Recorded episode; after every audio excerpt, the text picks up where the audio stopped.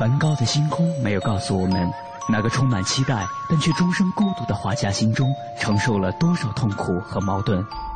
他只是静静的流转，安静的有些绝望。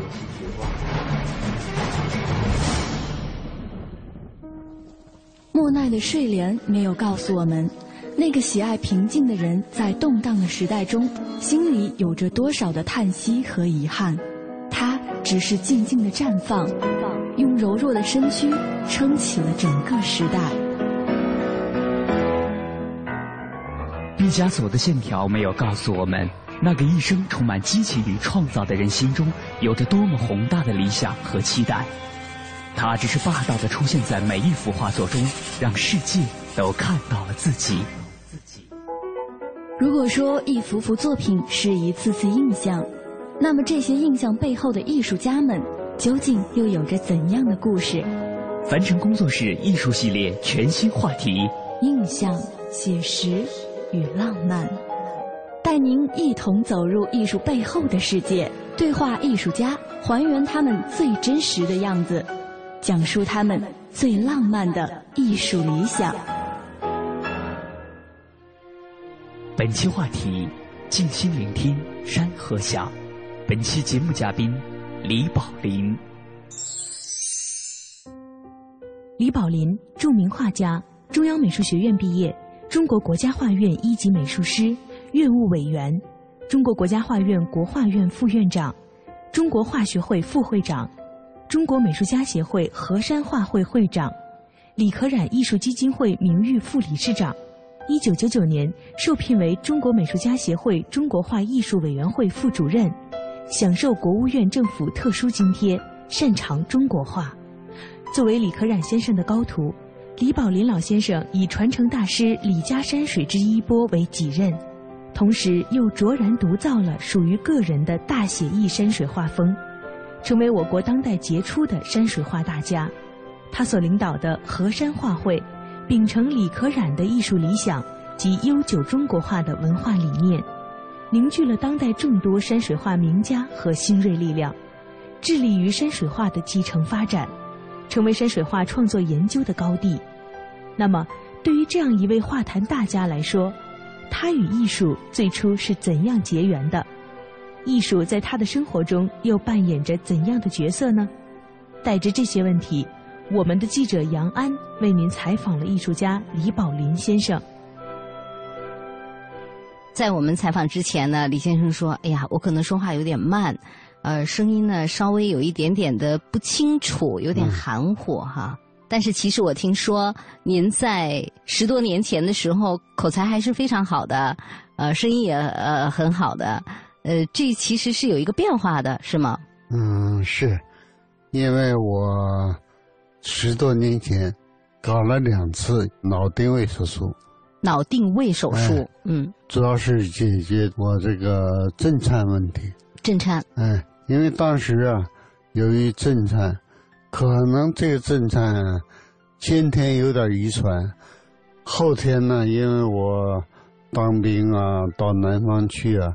这生活比较变化多一些，对身体也有些影响。到我六十多岁的时候，我的手和浑身都震颤的很厉害，发抖，这严重的影响了我的艺术创作。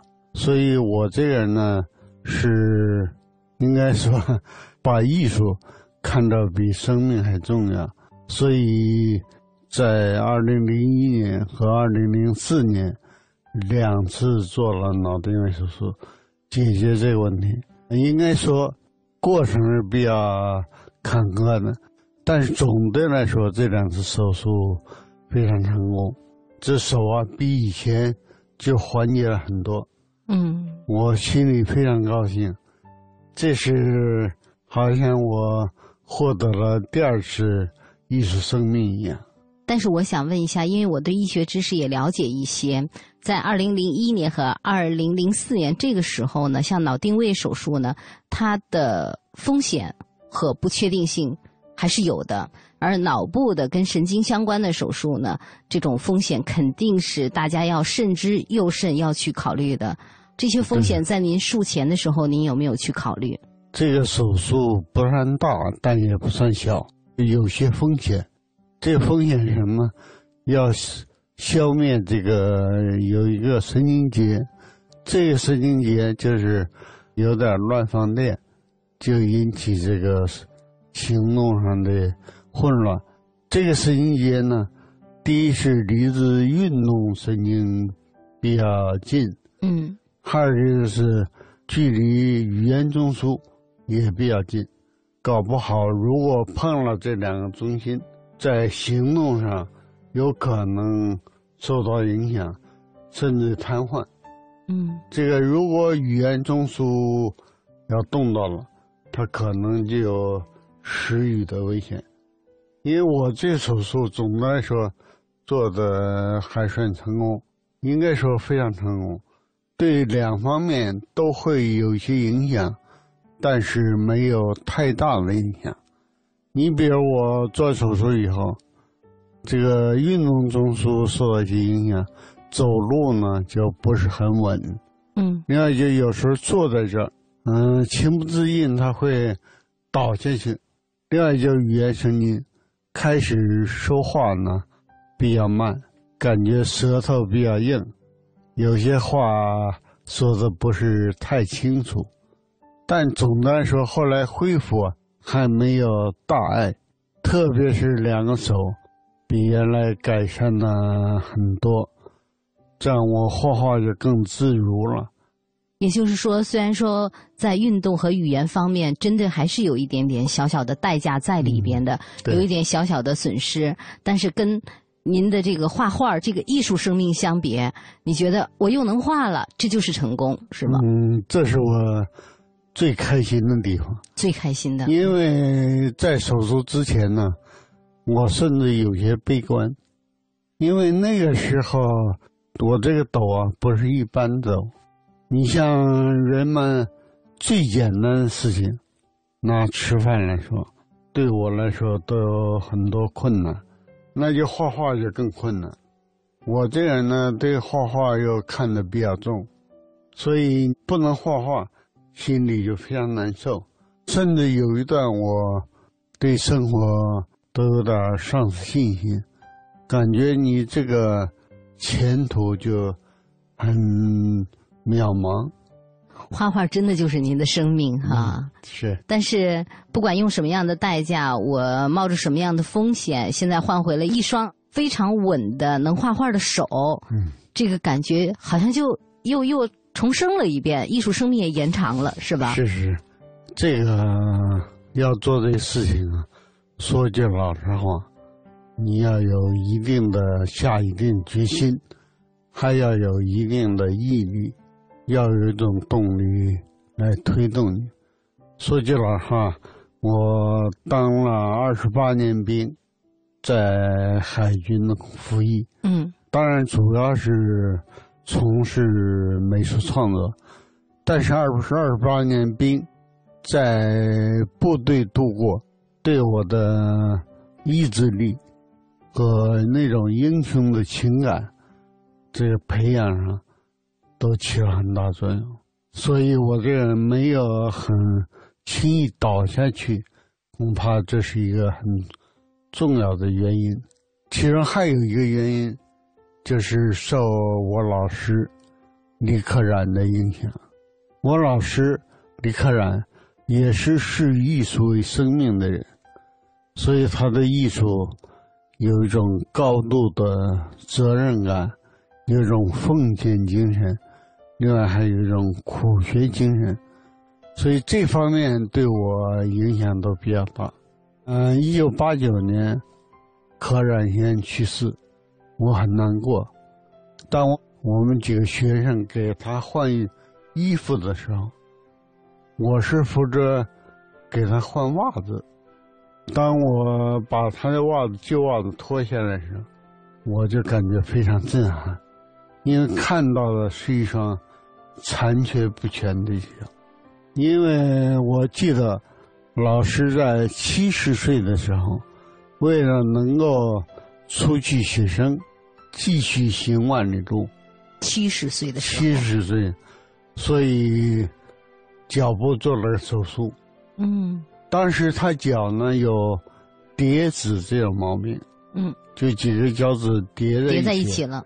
这样走路就很困难，嗯很痛苦。所以他为了下去写生、画画，所以七十岁时候还不管医生的劝阻，毅然决心做了脚截肢手术。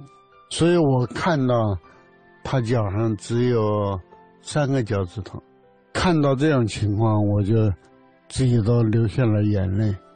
因为像可染先生，他为了自己的艺术，能够平时忍受多大痛苦，这种精神对我是一种很大的鼓励。想问一下您，这个艺术是什么时候走到您生命里的？嗯，嗯最早开始画画是几岁？最早生命里开始有了艺术这个色彩是几岁？有时候人很奇怪啊。我从家庭看，我父亲、母亲都不是搞艺术的，我周围人也没有搞绘画艺术的人，但是我从小就喜欢画，这个就有些奇怪。我小的时候，家长和邻居都发现我有个毛病，一看到哪儿挂了画，我就要看半天，走不动了。后来我想了一下，嗯、虽然跟父母他没搞艺术，但是对母亲的教育还是有关系的。嗯因为我小时候坐在床上，我母亲做针线活，我在床上嗯玩嘛。母亲为了让我有事儿干，所以就给我找点铅笔头啊、破纸啊，让我在脸上乱画。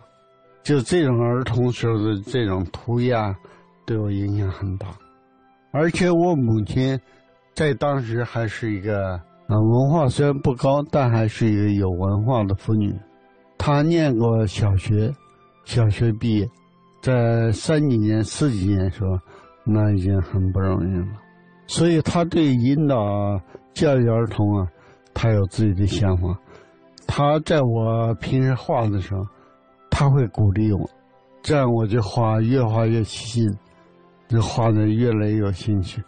我感觉我对画的兴趣和喜欢，这是一个非常重要的原因。另外一个原因就是，到我祖父母家，我祖父母墙上挂了很多嗯、呃先贤的照片、画片，哦嗯嗯，这有孔子、孟子，什么关羽，嗯，这些人先贤的这些图片哈，佛像什么。所以我祖母虽然也是没文化的，但是她对这些历史上这些先贤都特别尊重。这些话可能对我也是一种无形的影响。过年过节呀、重要时刻，我祖母都让我向先贤三拜五叩。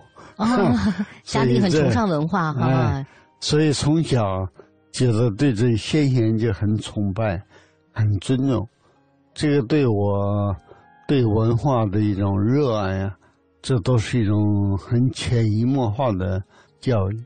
那什么时候开始正式的有点学的意思了？我开始在我们老家老家是哪里？没条件，在黑龙江省，后来念小学是在亚布力。亚布力哦，我那时候上小学，就刚解放，四五年，因为我们东北呢解放比较早，四五年日本鬼子一投降，八路军就到了东北，就到了我们黑龙江，所以那个时候有些搞宣传这种机会，小学生也参加宣传工作。那时候老师看我长得挺机灵的样子，嗯就说让我参加剧组去演戏。后来呢，老师发现我不是演戏的才能，我天生比较腼腆，一上台就紧张，有时候一一台戏你就几句话都说不清楚。嗯嗯，所以后来老师就发现，哎，这小孩喜欢画画，就让我画画来试一试。我对画特别有兴趣，有时候偶尔看到报纸上登的一些华军武的漫画，华军武的漫画，嗯，特别好奇。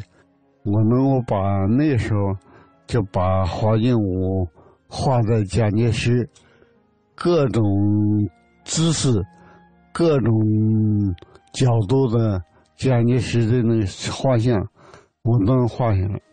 画下来以后，后来老师发现了，就让我画画，就用纸把那些个华军舞的画画漫画都临摹出来，然后张贴在大街上，实际是一种宣传，人生的配合解放战争嘛。嗯嗯，所以那时候，嗯，后来我发现，大家看我的画人评论，我觉得这画还有这么大作用。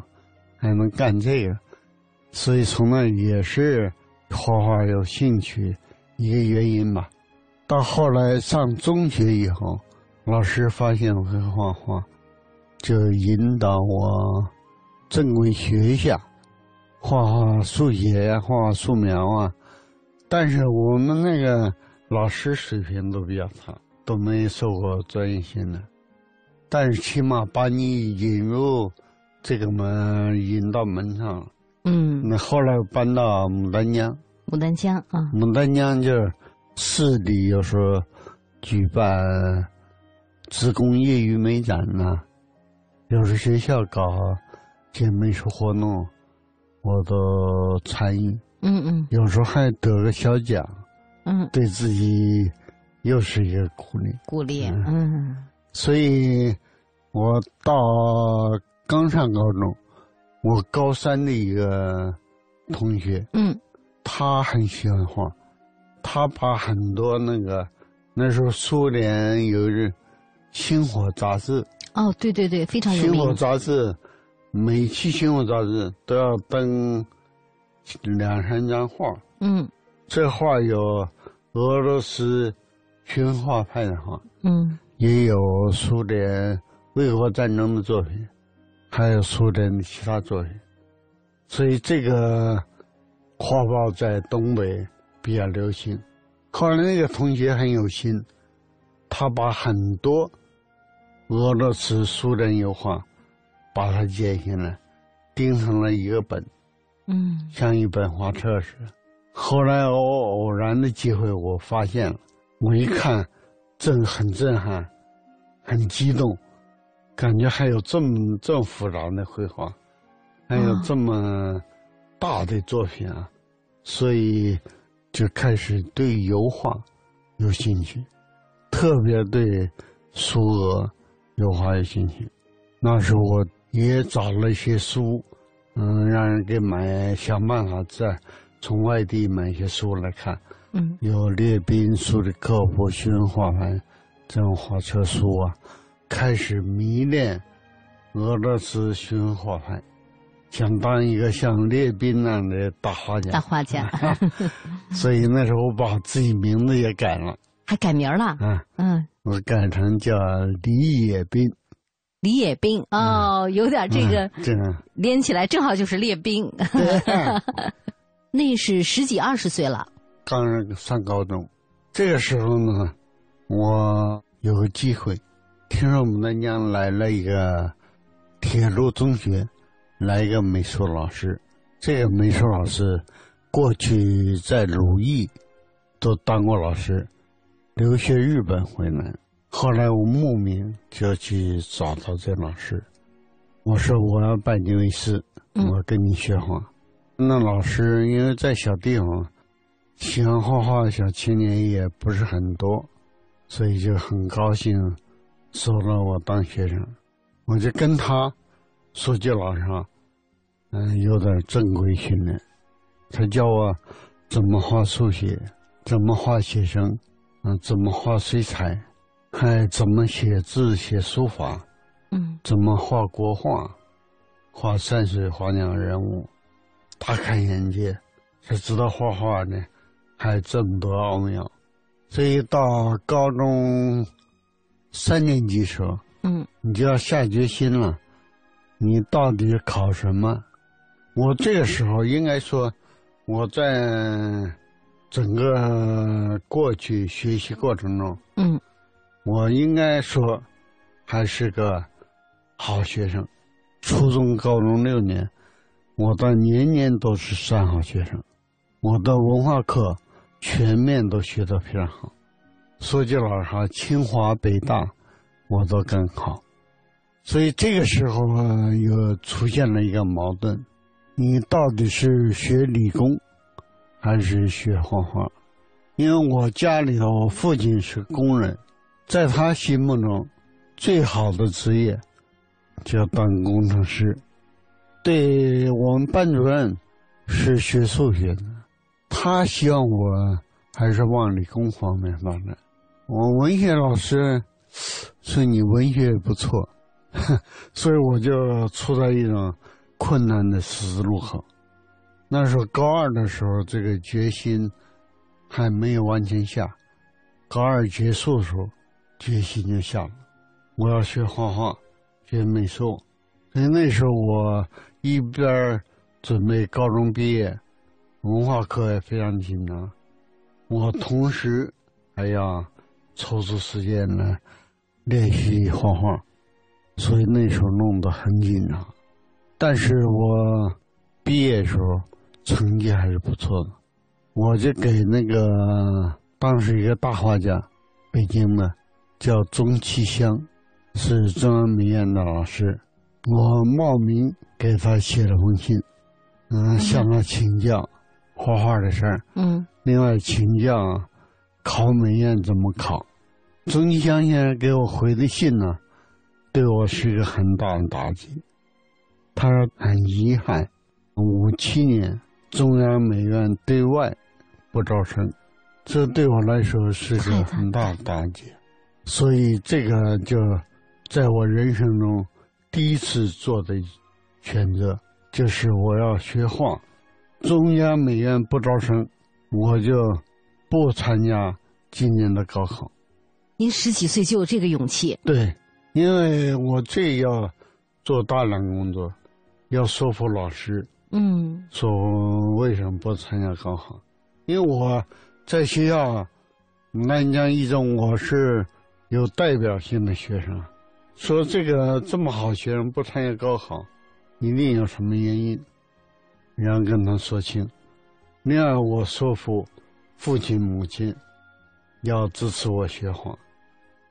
嗯，他们开始也不理解，也不同意，但后来做了工作，大量工作，他还理解了我的心情，支持我学画。所以五七年高考。我就根本没有参加。我们经常说，对于一个艺术家来说，艺术就意味着一切。这句话在李宝林曾经的人生选择中就生动的再现了出来。当年那个十几岁的孩子需要多大的决心和毅力，才能决定放弃当年的高考不参加？我们不难想象。从这件事也标志了他一生对于艺术执着的追求。那么，他之后的考试是否顺利？他追求艺术的道路上又会发生怎样的考验呢？稍后回来，听我们为您继续采访李宝林。在那小路的尽头，把我等候？是盛开的鲜花，还是荒芜的沙丘？在那小路的尽头，是什么把我等候？是盛开的鲜花，还是沙丘？啊，不管是什么，我都要向前走。只要轻轻耕耘，沙漠会变成绿洲。不管是什么，我都要向前走。只要轻轻耕耘。沙漠会变成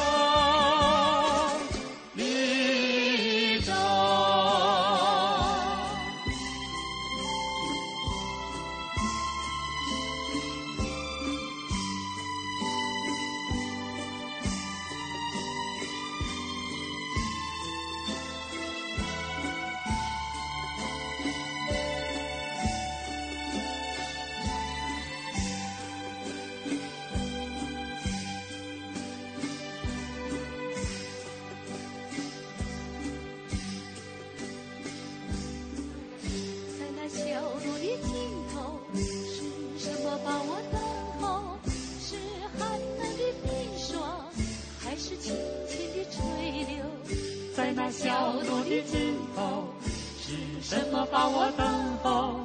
是寒冷的冰霜，还是退了？啊，不管是什么，我都要向前走。只要洒下汗水，未来会铺满锦绣。不管是什么，我都要向前走。只要洒下汗水，未来会铺满锦绣。欧度照明，对，就是欧度照明，全国招商零二零三九九三五九八八。我是赵薇，厨房电器我选万和，热水器我更选万和。联邦三十年，中国好家具，联邦家私，中国家具领导品牌。奶瓶三十五，背带裤一百二十九，学步车四百六十八。姐，这小家伙开销可不小呢。哎，自从儿子出生以后啊，我都好久没有买过新衣服了。你姐夫也不送我花了。姐，过日子不能光靠省，还得学会经营呢。你得学学理财了。据我了解呀，白银投资就不错，只看一根 K 线图，二十二小时随时交易，模拟一次就会做。你边带宝宝边做白银，什么都不耽误。是吗？你再详细说说。你呀，发条短信八零八到幺二幺幺四了解一下，免费咨询。好。八零八二幺幺四是吧？我现在就发条问问。白银投资让你的生活更美好。发送短信八零八到幺二幺幺四，发送八零八到幺二幺幺四，免费开户做白银。投资风险需谨慎。中国广播音像出版社隆重推出的《中国广播经典系列朗诵 CD 光盘》，既有夏青朗诵的唐诗三百首，也有方明的播音作品专辑，还有集合齐越、葛兰、雅坤、于芳、姚科等中央人民广播电台老中青三代播音员精心演绎的配乐朗诵光盘、中外名篇经典诵读和红色经典作品朗诵。朗诵作品风格多样，赏心悦耳，是中国朗诵艺术的优秀典范。产品均随碟附有作品原文，是学习、欣赏和正音的难得佳品。欢迎登录中国广播网查询，咨询电话：零幺零八六零九二五幺幺，零幺零八六零九二五幺幺。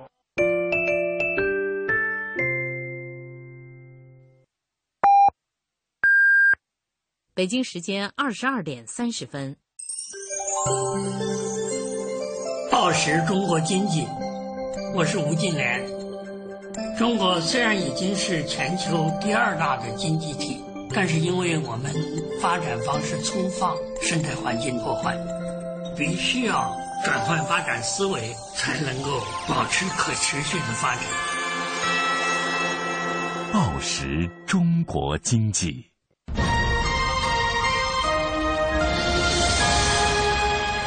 经济之声，进一步的声音。经济之声，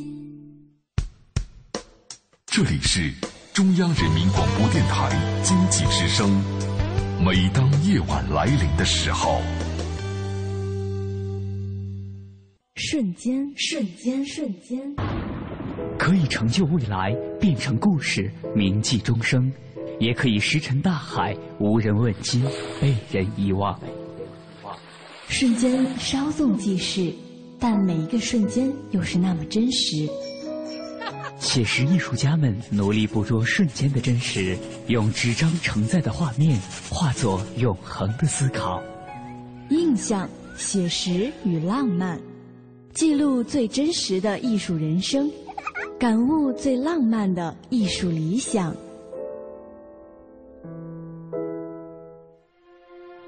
本期话题。静心聆听山河响。本期节目嘉宾李宝林。一心一意想要进入美院学习的李宝林，放弃了五七年的高考机会，开始了刻苦学画的过程。那么，他之后的考试过程是否会一帆风顺？他追求艺术的道路上又会有哪些事发生呢？带着这些问题，我们的记者杨安为您继续采访了老艺术家李宝林。这一年时间，五七年到五八年，刻苦画画，全力以赴，下定决心，第二年必须考上。你考不上，向学校、向家长都没法交代。所以这一年时间，我是拼命画画，在那个老师的王少伟老师教导下，画画还是有很大进步。因为文化课我不用复习，还有一个这一年有一个变化，我原来是喜欢油画，嗯，这一年呢，五七年那个反右以后，对中国画有一场大辩论，就是说中国画还适合不适合形式发展，这种艺术形式是不是过时了？有的人主张。中国画没必要存在，很激进，它没法表现工农兵。还有一种就认为，这是我们传统文化，我们不但应该保留，还应该继承和发展。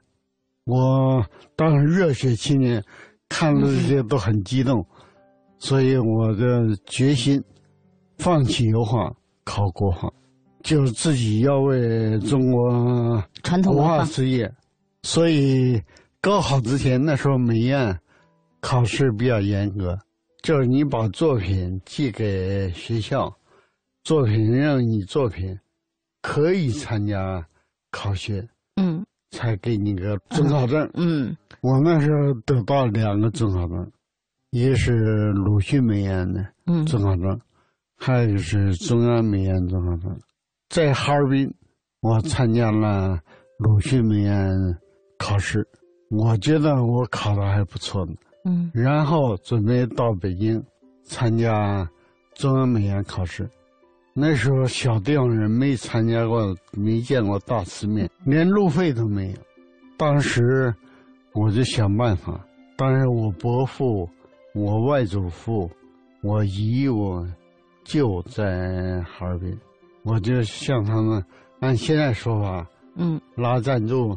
然后拿钱到北京参加中央美院考试，我觉得自己考的还是不错的，因为我看周围那些考生啊都没有我画的好，只有一个女学生在我旁边，那比我好。后来了解，那个就是叫周师聪。周师聪，嗯，那后来是我们嗯北京画院。很著名的女画家，嗯，是全国美协副主席。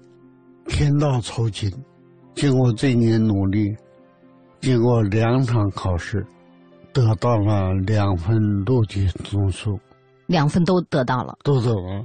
后来我就到中央美院来上学了，这个是我人生第一个大的经历，就励志。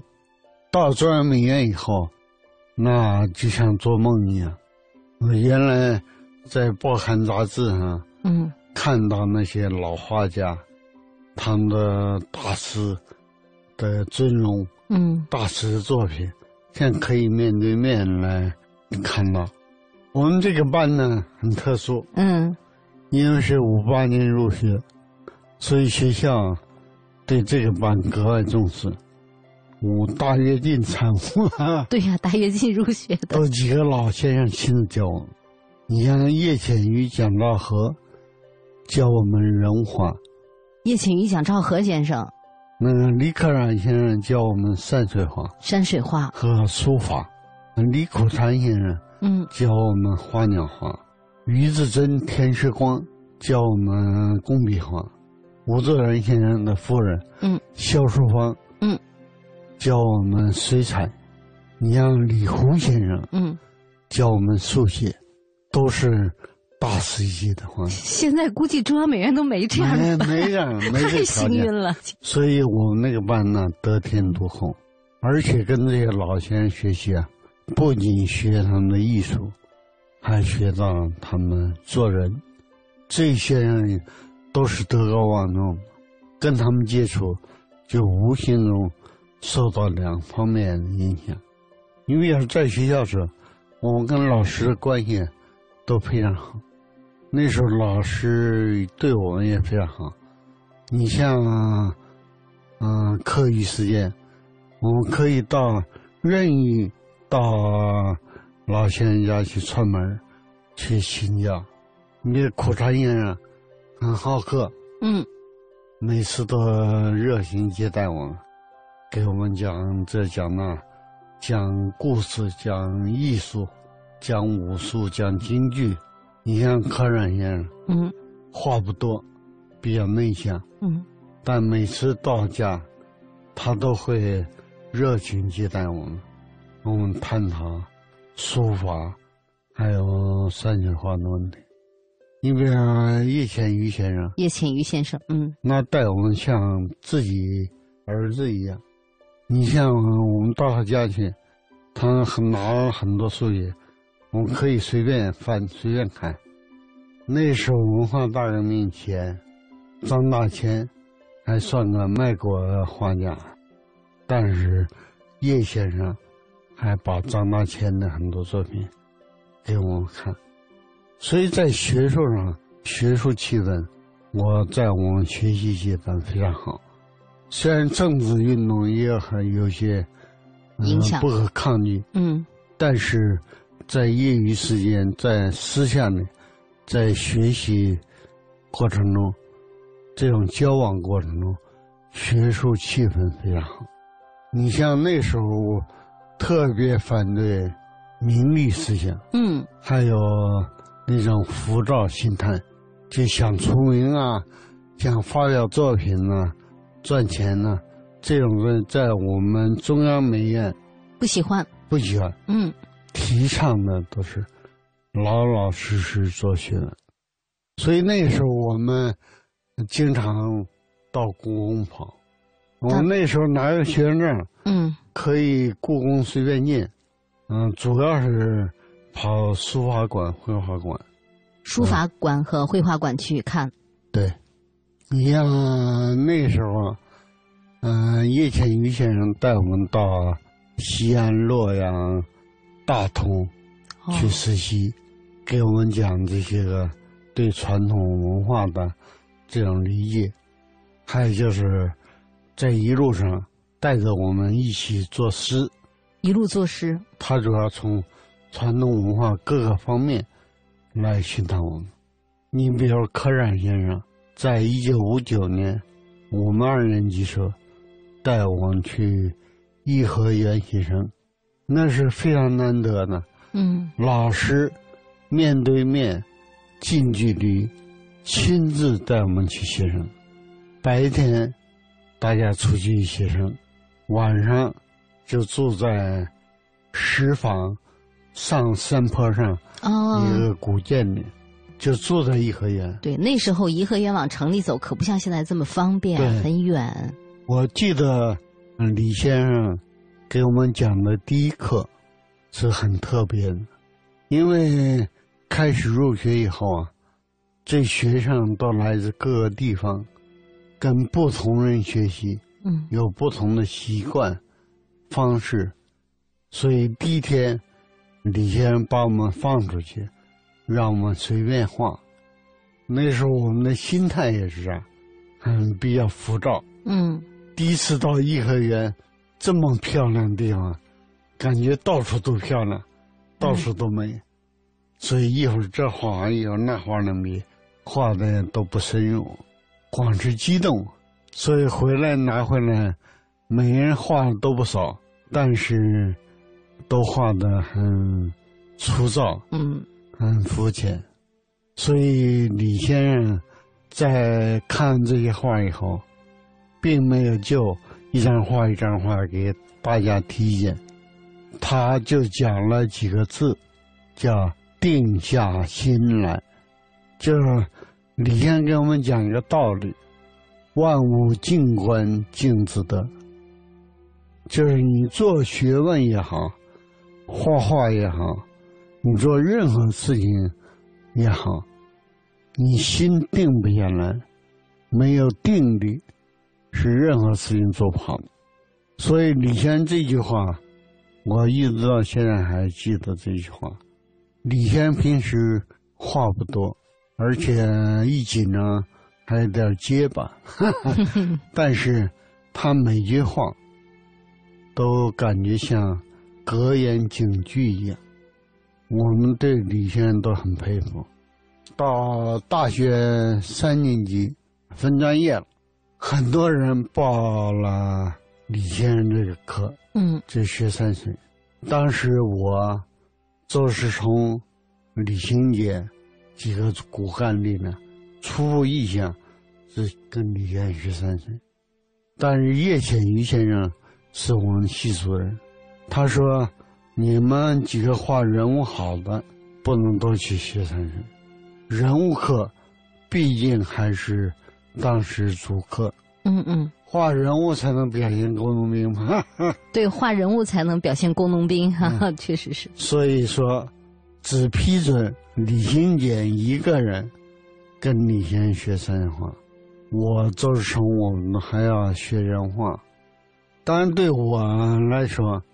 人画我也特别喜欢，因为开始受学会画派、俄罗斯画派影响嘛。对对对，所以我对人画也很有兴趣。所以后来根据系里分配，我周世从我们几个都学人物，学人物了。嗯，在艺术家身上，艺术境界和人生境界向来都是相为印证的。李宝林在他的山水画中追求突现的大自然的壮美精神，正是他人格精神的写照。著名评论家李宝林先生的老同学薛永年曾讲：“宝林的话就像他的为人，真诚、朴实、平易、宽厚、坚毅、善良，不慕浮华，不喜张扬。在宝林身上，深挚的感情主宰着通达的理性。”内向的性情包蕴着少有的顽强，脚踏实地的进取常凭着悠久的历史感怀，而雄厚的张力又蓄积在强大的凝聚力中。应该说，他这种主体人格的理想和自由精神，是通过客观自然的无限广大来呈现的。他的人生感愧是通过气势磅礴、壮丽无比的大自然来彰显的。因之，在他的山水画创作中，我们也不难发现一种大美、壮美、无限的美。都说艺术家的创作风格是在生活的不断积淀中渐渐形成的。那么，李宝林老先生的生活中又有着哪些精彩的故事呢？二十多年的军旅生涯又给他的艺术创作带来了怎样的影响呢？在明天的节目中，我们将为您继续采访艺术家李宝林先生。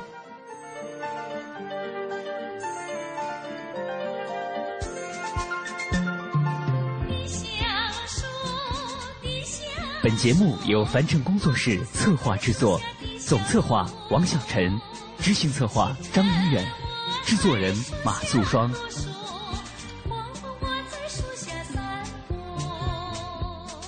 丁香树，丁香树，芳香洒在树下的小路。清晨我在树下读书，黄昏我在树下散步。我问一问丁香，心醉了心，生活展现了五彩图。我问一问丁香，心醉了心，生活你是多么幸福。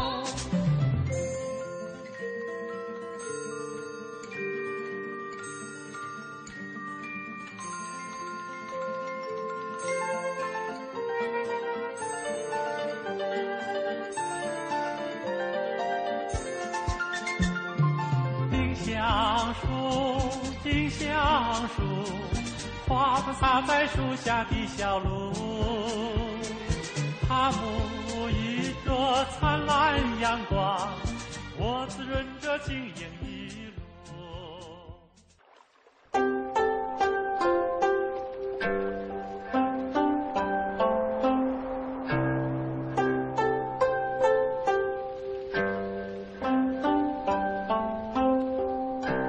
聆听智慧的声音。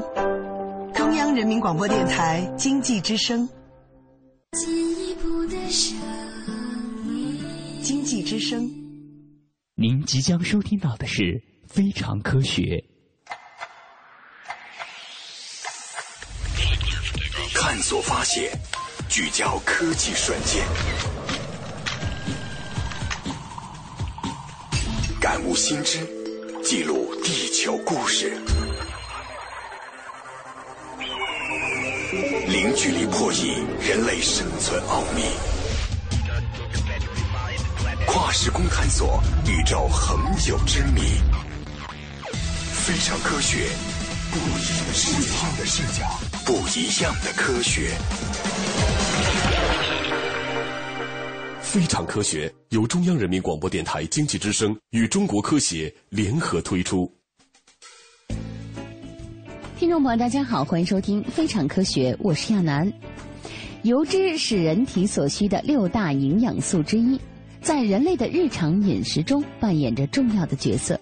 它不但给人提供热量和必需的脂肪酸，更能够让食物变得更加美味可口。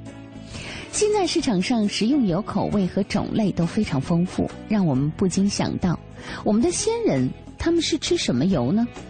他们又是如何获取油的呢？第一，动物油脂。最开始的时候，油都是动物脂肪中提取出来的。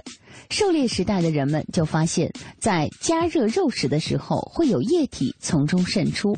这大概就是先民对于油脂最原始的认识了。有文字记载以来，油最开始叫做脂或者膏。按古书《释名》中曰：“带角曰脂，无角曰膏。”就是说，从有角的动物中提取出来的叫脂，从没有角的动物中提取出来的叫膏。比如牛油、羊油称脂，猪油则称膏。关于膏和脂，还有另一种解释，《礼记内则》记载，当时烹饪，牛羊油用葱调味，而猪油则用韭菜调味。凝固成固体的叫做脂，融化成液体的叫做膏。我们现在把凝固的叫脂，融化的叫油。高脂一词已经基本不用了，但现在我们还有一个常用的成语还保留着这两个字，那就是明脂明膏。关于动物油脂在烹饪中的应用，还真有不少的文献都有记载。比如说，在《周礼》一书中规定了四季献给天子的鸟兽以及烹饪用油，不外乎就是牛油、羊油、猪油这几种动物油脂了。先秦时期的饮食乏善可陈，那个时候的蔬菜大都口感很差，流传到现在的也就是萝卜、韭菜、葱、蒜等等寥寥几种了，其余的已经基本退出了蔬菜行列，成为野草了。我们现在吃的大部分蔬菜品种都是在漫长的历史中逐渐从外国引进来的，因此那时候虽然贵为天子，也就是天天吃动物油煎肉了。当时的动物油脂除了烹饪之外，还用于照明。在《史记·秦始皇本纪》当中记载，秦陵地宫以人鱼膏为主，夺不灭者九之。一九六八年，从河北省满城县西汉中山靖王刘胜之妻窦棺木中出土了长信宫灯。专家根据出土的实物灯罩上方部分残留的少量蜡状残留物，推测出了宫灯内燃烧的物质。也是动物油脂。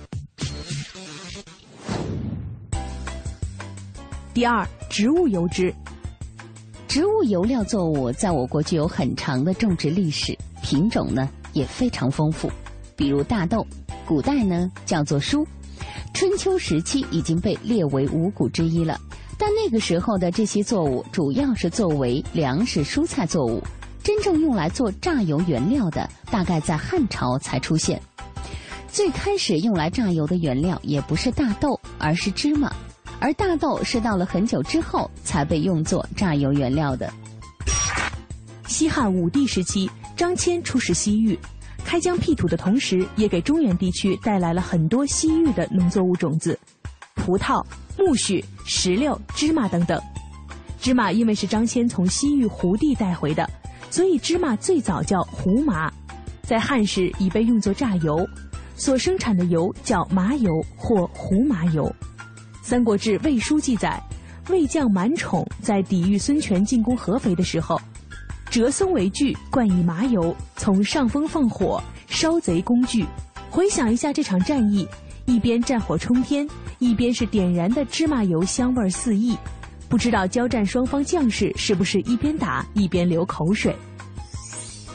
西晋的张华所著的《博物志》有几条芝麻油在食物中应用的记载：煎麻油，水气尽无烟，不复沸则还冷，可内手脚之，得水则咽气，散卒不灭。外国有豆制法，以苦酒浸豆，暴令急躁，以麻油蒸气，复爆三过乃止。因此，起码在西晋之前，芝麻油已经被广泛的应用在食物烹饪中。南北朝的贾思勰所著的《齐民要术》记载，按今世有白胡麻、巴棱胡麻，白者尤多。这个时期的芝麻已经有不同的品种，人们在榨油过程中知晓了哪个品种的含油率更高。《齐民要术》中还记录了许多食谱，从中也可以看到芝麻油在当时已被广泛的应用。宋代之前，关于食用植物油脂的记录，大部分都是芝麻油，其他油料的记录很少。宋代是我国古代科技发展的一个高峰，四大发明中的活字印刷术、指南针均出现在这一时期。榨油技术在这一时期也得到了长足的发展，用于榨油的油料作物开始增多。北宋庄超在《鸡肋篇》里记载。油通四方，可食与燃者，为胡麻为上，俗称芝麻。河东食大麻油，陕西又食杏仁、红兰花籽、蔓青籽油，山东亦以苍耳子作油，颍州亦食鱼油。宋代人不但吃的油品种增加，对油炸食品的热爱也是前所未有的。沈括在《梦溪笔谈》里记载。今之北人喜用麻油煎物，不问何物，皆用油炸，真是恨不得芝麻都要用芝麻油煎一遍再吃。宋代的许多笔记中记录的小吃都有油饼、油炸夹、油炸春鱼等等。我国的传统小吃油条。据说，就是南宋绍兴年间，秦桧杀害了民族英雄岳飞，人民为了表示对奸臣的憎恨，把秦桧和他妻子王氏的样子捏制到面饼之上，并把两块样子不同的面饼背靠背粘着放在滚油锅里炸，起名叫做油炸桧，后来更名为油条了。且不管传说真假与否，看来对高热量油炸食品的热爱，古今街头。宋代先民的这种爱好，大概也传染给了周边的国家。游牧民族国家自产的动物油估计不够吃了，需要从宋朝来索取。宋代重文轻武，兵力很弱，每年不得不向辽、西夏以及后来的金进贡岁赋，以维持和平。据《宋史》记载，在进贡的物产里面，其中就有油。南宋时期曾出使金国的洪浩记录了这么一件事：金国对待宋朝来的使团，在生活待遇方面，酒肉面米每人都有供应，但只有副使以上级别的才每日供给油。你看当时的金国，油是多么宝贵的生活物资呢？元代之前有关植物油的记载多是品种、用途之类，用什么方法来榨油，只有炒焦压榨才得生油这般的寥寥数语。至于榨油用的器具，则找不到记录。第一次记录了榨油器具的是元代王珍所著的《东鲁王氏农书》，在这本书里有一个章节叫做“油榨”，详细记录了油榨车的结构和使用方法。文中详细的记载了器械构造以及原料的破碎、蒸炒、制饼和压榨的过程。对此，作者有诗云：“聚财成炸床，细溜刻盘扣，麻烂入重围，机械应新手。”这种榨油方法一直流传到现在，在某些农村地区还能够看到这种古老的制油方法。不过，这种榨油方法劳动量很大，作业人员非常辛苦，因此作者也同时感叹道：“取之以多方，止高近水有。”回顾事中富，何尝润蓬手？制油工艺，《天工开物》一书中，除了东鲁王氏农书中所记录的工艺外，作者还特别提到了一种水煮法，用来从蓖麻和芝麻中取油。这就是我们现在所说的水袋法。用水袋法制取的芝麻油叫做小磨香油。直至今日依然是我们日常烹饪中的重要调味品。